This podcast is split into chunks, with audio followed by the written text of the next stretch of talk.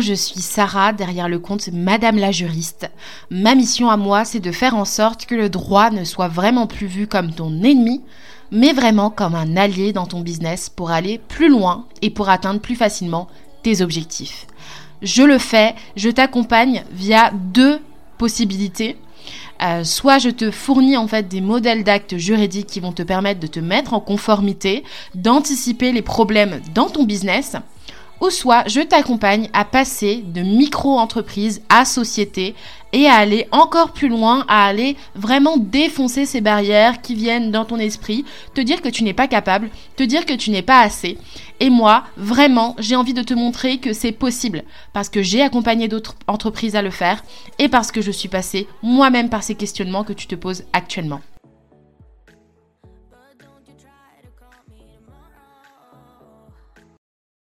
Cet épisode de podcast en te disant une chose que je suis très ravie de pouvoir dire et, très reconnaissante de pouvoir dire.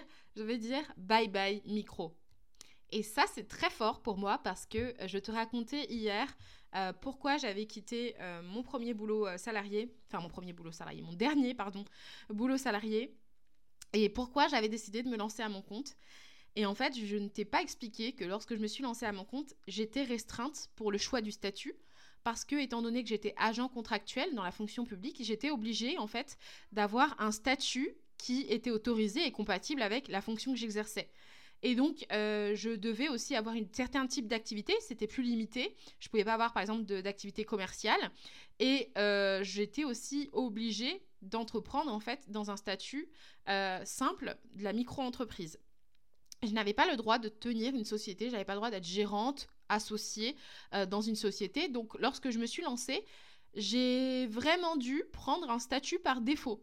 C'est-à-dire que la micro-entreprise ne m'avait jamais fait rêver euh, parce que je, en fait, étant donné que j'étais dans un service, mon dernier boulot, j'étais dans un service où j'accompagnais les entreprises en difficulté qui euh, n'arrivaient pas à se rémunérer et en fait c'était des entrepreneurs, euh, donc les dirigeants qui pourtant arrivaient à avoir du chiffre d'affaires, hein, des 600 000 euros, des, 1 million parfois en termes de chiffre d'affaires, mais qui n'arrivaient pas à se dégager, en tout cas sur le papier, hein, sur le bilan, ils n'arrivaient pas à se dégager de la rémunération pour eux-mêmes.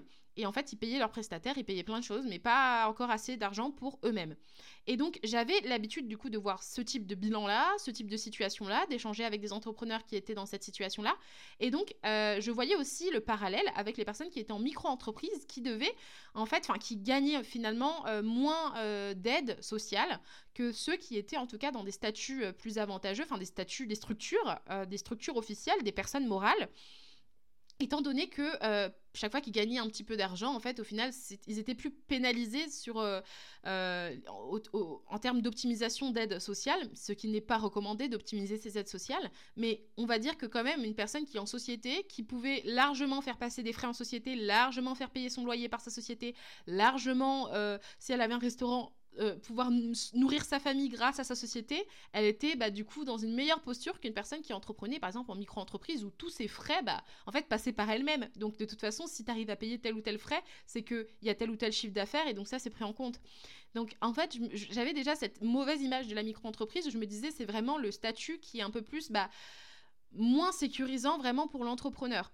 Et, donc, quand je me suis lancée, j'avais un peu ce, hmm, ce côté genre, je sais qu'un jour, je vais te dire bye bye micro, parce que euh, là, je te prends par défaut, parce que j'ai pas le choix. Euh, je sais que tu as des avantages. Je sais que tu as des avantages dans le sens où euh, je sais que ça ne me coûte pas beaucoup d'argent de tester mon projet. Si jamais je dois le fermer, bah, ça va me coûter peanuts.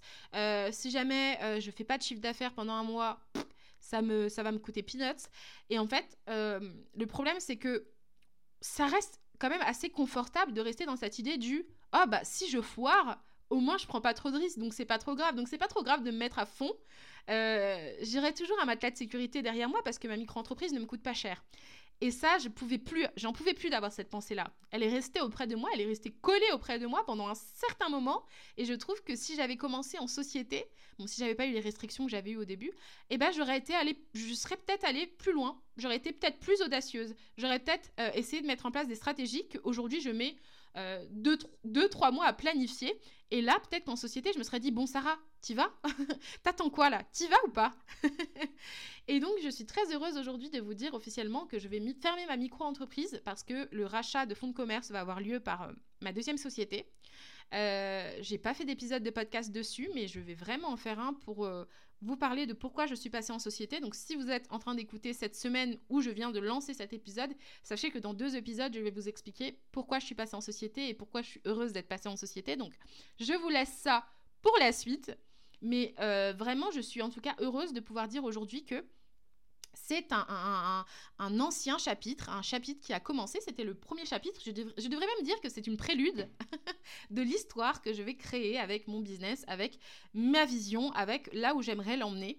Euh, mais c'était quand même important pour moi de remercier aussi cette micro-entreprise parce qu'elle m'a aidé à commencer, euh, même si, en principe, dans l'activité où j'étais, j'avais pas le droit d'avoir une autre activité et que c'était vraiment, euh, bah, du coup, c'était assez restreint. Euh, les champs de possibilités que j'avais. J'ai pu en fait avoir l'autorisation pour faire de la formation et sous le régime de la micro-entreprise. Donc je dis déjà merci à ce statut d'exister, sinon j'aurais même pas pu tester mon projet et j'aurais peut-être dû être dans une situation où j'aurais dû quitter mon boulot avant même de savoir euh, si je pouvais en vivre. Et donc, je suis contente d'avoir pu commencer mollo mollo, euh, tranquillou, et, de me dire, ok, ça marche, ça marche pas, de tester des offres parce que je me suis cassé la gueule aussi. Euh, en lançant euh, une formation qui avait euh, destiné, enfin, pour projet en fait de, de former les juristes salariés ou les juristes étudiants à devenir juristes indépendants comme moi.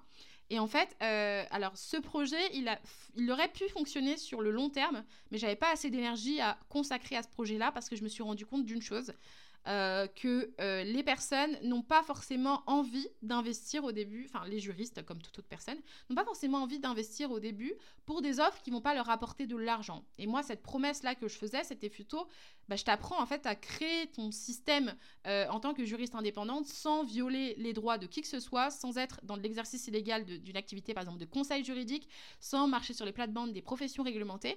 Et euh, je t'apprends aussi à tenir ta micro-entreprise, mais genre t'organiser, euh, gérer les appels de vente, etc. Donc ça c'était cool, hein, c'était quand même sympa, mais je ne pouvais pas mettre de promesses derrière financières.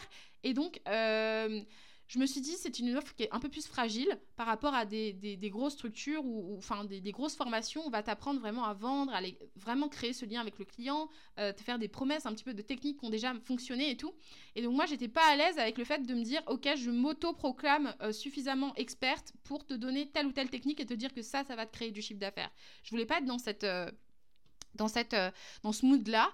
Et de l'autre côté, le public n'a pas été aussi présent que je pensais quand j'ai lancé euh, ma formation euh, qui s'appelait la Legal School. Et donc, c'est un projet que je décide aussi de clôturer. en même temps que je dis bye à ma micro, je dis bye aussi à ce projet-là, euh, que je laissais en vie tout simplement parce que j'avais créé mon organisme de formation avec un programme, avec une première formation. Et la première formation que j'avais lancée, c'était justement la Legal School. Donc, pour ne pas perdre mon numéro de déclaration d'activité, j'ai décidé quand même de laisser ce projet-là et j'ai quand même accueilli deux, trois personnes euh, alors que j'ai plus fait de lancement, j'ai quand même accueilli euh, deux, trois personnes qui étaient intéressées par, euh, par la Legal School. C'est quand même bien. Mais voilà, maintenant que j'ouvre le chapitre de passage en société, je vais faire un nouveau, avoir un nouveau numéro de déclaration d'activité, je vais faire une nouvelle démarche et je vais vraiment me focaliser sur ce que j'apprécie le plus, c'est-à-dire former euh, les, euh, les, entreprises en fait dans le domaine de la conformité. Et c'est-à-dire euh, aider les personnes à mieux gérer juridiquement leur business, les contrats, les soucis, les litiges, les impayés, les relances, les plagiats, etc. Leur dire qu'ils peuvent vraiment sécuriser leur parcours client avec des outils clés en main, des modèles clés en main. Donc cette formation-là, je kiffe. Et ainsi, je tends vers quelque chose que j'avais peur de commencer à faire tant que moi-même je n'étais pas dans cette situation. Je veux former les micro-entreprises à quitter leur euh, statut de micro-entreprise et enfin à passer en société. Et j'avais un problème de légitimité à lancer ce programme-là alors qu'il me donnait envie depuis longtemps. Euh, pour tout vous dire, ça me donnait envie depuis octobre j'ai laissé, j'avais pas osé le faire parce que je me disais tant que moi je ne suis pas passée par les étapes que je veux enseigner à mes élèves, même si je connais la théorie euh, parce que j'ai dû bosser du droit des affaires et que j'ai dû voir ça et que j'ai fait aussi une certification professionnelle euh, en mai 2021 qui a vraiment remis à plat tout ce qu'il fallait savoir sur les sociétés. Euh, je me suis dit tant que moi je l'ai pas fait moi-même, je ne peux pas l'enseigner à quelqu'un parce que je ne sais pas quels peuvent être les freins, quelles peuvent être les difficultés, quelles peuvent, quelles peuvent être les raisons qui vont faire qu'on va procrastiner. Et donc là, je suis heureuse de me dire que let's go, je profite de cette opportunité de dire aussi au revoir à cette micro-entreprise pour dire bonjour à cette nouvelle formation qui va s'appeler Legal Up, qui va permettre vraiment aux chefs euh, d'entreprise de passer de bah, micro-entreprise à chef de société, comprendre les nouvelles responsabilités qui viennent avec ça, les nouveaux devoirs qui viennent avec ça, euh, savoir comment aussi utiliser cette excuse du passage en société pour restructurer son business, aller plus loin, avoir des projets peut-être plus ambitieux, euh, réveiller en fait l'entrepreneuse passionnée qui, sommeille en nous euh, pour aller plus loin en fait dans son business. Donc bye micro, bonjour à de nouvelles opportunités et bah, merci à toutes les personnes qui sont là aussi depuis le début parce que c'est quand même important à dire que moi j'ai changé pas mal d'activités. Hein. Au début, quand je me suis lancée, je m'étais focalisée sur l'éthique professionnelle. Je, faisais, je voulais lancer une formation ou un membership, il me semble, sur l'éthique professionnelle, comment faire en sorte d'avoir une vraie éthique, d'être authentique dans son business? cette offre, elle n'a pas marché du tout. et j'ai été contactée par ma toute première cliente qui m'a demandé un modèle de contrat. Je savais que je voulais en faire, mais j'osais pas trop. J'étais pas trop à l'aise avec le fait de les commercialiser parce que je me disais, mais il y a quand même des gens qui les donnent gratuitement. Comment imaginer que des gens pourraient payer si moi je, donne un tarif pour ce produit-là. Et pour autant, c'est ce qui a permis aujourd'hui que je sois encore là aujourd'hui. C'est ça qui me fait vivre à 80%, c'est ces modèles d'actes. Donc je suis très heureuse et, je dis bye à la micro, je dis merci à la micro et puis je dis euh, bonjour à la nouvelle vie en gestion de deux sociétés. Et je vous en dirai bientôt bien plus, je pense, avec d'autres épisodes de podcast. Donc déjà, rendez-vous dans deux jours si vous voulez savoir pourquoi je suis passée en société et pourquoi j'ai choisi euh, d'avoir deux sociétés. Ce serait quand même intéressant de, voilà, euh, échanger avec vous et en tout cas vous partager mon retour d'expérience. Et puis je vous dis à très bientôt pour du coup un prochain épisode de podcast.